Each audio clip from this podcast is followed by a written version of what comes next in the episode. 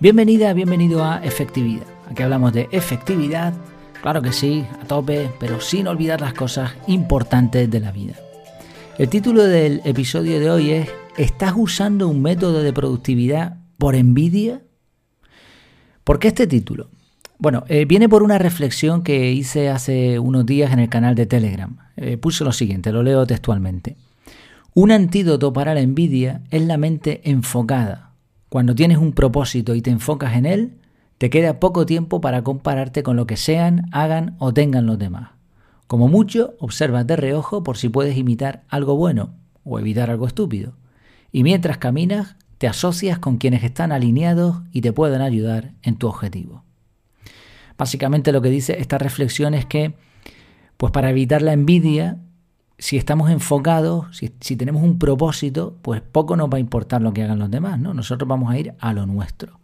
Y eso sí, miramos a los demás, por supuesto, por el espejo retrovisor o por el lateral, da igual, ¿no? Miramos para ver, oye, cómo lo están haciendo otros, qué podemos imitar, buscar también compañeros, evitar peligros en el camino.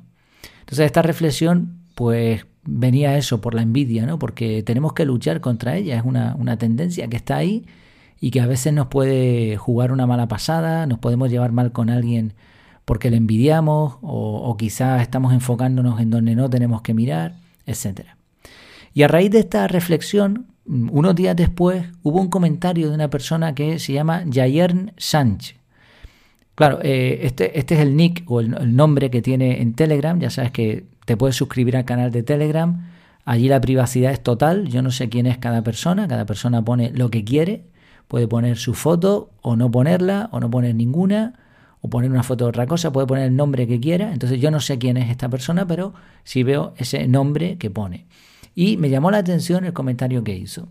Él dijo, él o ella, no lo sé, dice, a veces la angustia de perder el enfoque te hace revisar las técnicas y métodos de otras personas. Pero muy cierto, el propósito te hace cambiar. El problema es encontrar el propósito y segundo problema, dejarlo todo y enfocarte en él. Y la verdad es que me hizo pensar, bueno, una, un paréntesis que se me estaba viniendo a la cabeza, es verdad que yo no conozco, o sea, yo veo solamente los nombres o lo que la persona quiera poner, pero el grupo que se ha formado en Telegram te va haciendo conocer a personas directamente, porque después tú puedes hablar con cada uno, te pueden mandar mensajes y hay personas habituales que van comentando y que bueno, se va creando esa relación de, grupo. ¿eh? Pero tampoco quiero que suene algo súper frío, ¿no? En la idea del canal de Telegram. Si, lo quieres si le quieres echar un vistazo en Telegram por efectividad, ahí lo vas a tener. Bueno, el comentario de esta persona me llamó la atención y me hizo pensar porque nunca lo había enfocado, nunca lo había aplicado a las técnicas y metodologías de organización personal. Yo siempre he dado por sentado de que cuando tú buscas un método para ser más productivo, para ser una persona más efectiva, para organizarte, lo haces con buen propósito. Pero ¿y si no? ¿Y si hay un mal enfoque aquí?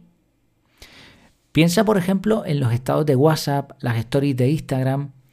Hay un problema tremendo con todo esto porque nosotros vemos una ventana pequeña, muy pequeñita, y en esa ventana solo nos muestran lo mejor que tienen.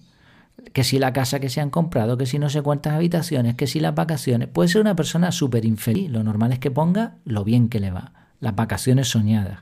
Y claro, cuando uno ve eso, compararse es tremendamente malo, pero eh, evidentemente eso está de parte nuestra, pero también es verdad que incita a la envidia, porque por comparación uno inevitablemente va a pensar, chacho, qué, qué bien le va a esta gente. ¿Por qué yo no tengo eso? ¿Qué, ¿Dónde está el fallo? ¿Qué estoy haciendo mal? Entonces, intentamos imitar lo que vemos ahí. Y en esto de WhatsApp, de Instagram, de todo este tipo de redes sociales que, que son tan nocivas muchas veces, hay algunos problemas, pero también pasa en la productividad personal. Vamos a verlo. Tres problemas en particular. Primero, lo que estamos viendo no es real. Lo que estamos viendo es exagerado. Estamos viendo una fotografía pero no vemos lo que hay alrededor. Y se esconde muchísimo. La gente que, cuanto más ponen en Instagram, cuanto más ponen en los estados de WhatsApp, normalmente, no quiero ser categórico, pero muchas veces, cuando conoces a la persona, conoces el entorno, realidad. O sea, se está escondiendo mucho detrás. Y a veces incluso lo ponen como para, para consolarse ellos mismos, ¿no? Entonces, este es un primer problema. Lo que estás viendo no es real. Segundo problema. Al ver eso, es probable que queramos los resultados, pero no pasar por el proceso. Cuando a veces vemos el proceso que hay detrás, no lo queremos ni en pintura. Por ejemplo, eh, escuchaba un podcast el otro día de, Elon Musk y mucha gente dice, oye, a, mí me gustaría ser como esta persona que está haciendo tanto, que tiene tantos proyectos. Sí, pero tú estás dispuesto a, estar totalmente enfocado en el trabajo 20 horas al día sin dormir, constant... probablemente no. Bueno, pues si no tienes eso, tampoco puedes tener lo otro. Eh, va, va junto, ¿no? El proceso y el resultado, por, por lógica, va en, unión. Entonces, si quieres una cosa, tendrás que querer también la otra. Y, y, muchas veces no lo queremos. Y cuando vemos el proceso completo, pues decimos, no, no, esto no, en realidad no es lo que yo quería. Y tercer problema, no somos la misma persona, ni tenemos la misma circunstancia, ni nos hemos criado en el mismo sitio, ni tenemos la misma altura, ni el mismo color de pelo. Nos, somos personas diferentes. Por eso lo que a alguien le funciona, supuestamente, no tiene por qué funcionar en nosotros. Entonces, tres problemas. No es real lo que estás viendo, tienes que tener en cuenta el proceso, lo que ha llevado a esa persona ahí. Y tercero, por mucho que lo intentes imitar, no eres igual. Y esto ocurre también en la productividad personal. Hay quien ve a otra persona que se organiza muy bien y ahora dice, ah, yo quiero ser como fulanito, fulanita. Obviamente, lo más probable es que esa motivación, así, mm, si no añadimos nada más, no sea la adecuada y va a terminar fracasando. Mm, sin nombrar a nadie, por supuesto, yo conozco personas de mi entorno que me preguntan, oye, ¿y tú cómo haces esto? Oye, y tal, y no sé qué, y tal. Y, yo, le, por supuesto, estoy encantado de decir todo lo que sé pero con el tiempo veo que no duran, que no, no, les, no les funciona, no es que no les funcione, es que no se ponen con ello porque la motivación probablemente no sea eh, completa, no sea una motivación con un sentido, sino simplemente imitar algo. Y no somos, como decía, ¿no? no voy a repetir lo mismo, pero hay algunos problemas en esta conjetura. Ahora, ¿quiere decir eso que no podemos usar una metodología inventada por otro? Por supuesto que no. Porque no es la idea reinventar la rueda. Si ya hay otras personas que han investigado y han llegado a conclusiones y han montado una metodología, pues oye, vamos a mirarla, vamos a hacer caso. El punto está en la motivación y en el orden de los factores. Primero, la primera pregunta. ¿Quiero ser más organizado? ¿De verdad quiero ser más organizado? Porque a lo mejor, si me lo planteo, no es la vida que yo quiero y no pasa absolutamente nada. Segundo, ¿por qué quiero ser más organizado? ¿Por qué me interesa este, este, tema? ¿Entiendo los beneficios? ¿Qué creo que voy a ganar si soy más organizado, más organizada?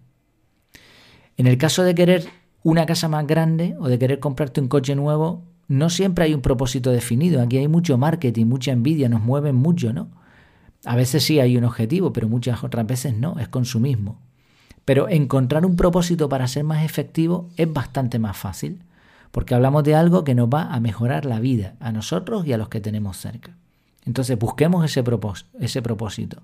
Y ahora con ese propósito en mente, con unos objetivos claros, ahora buscamos soluciones.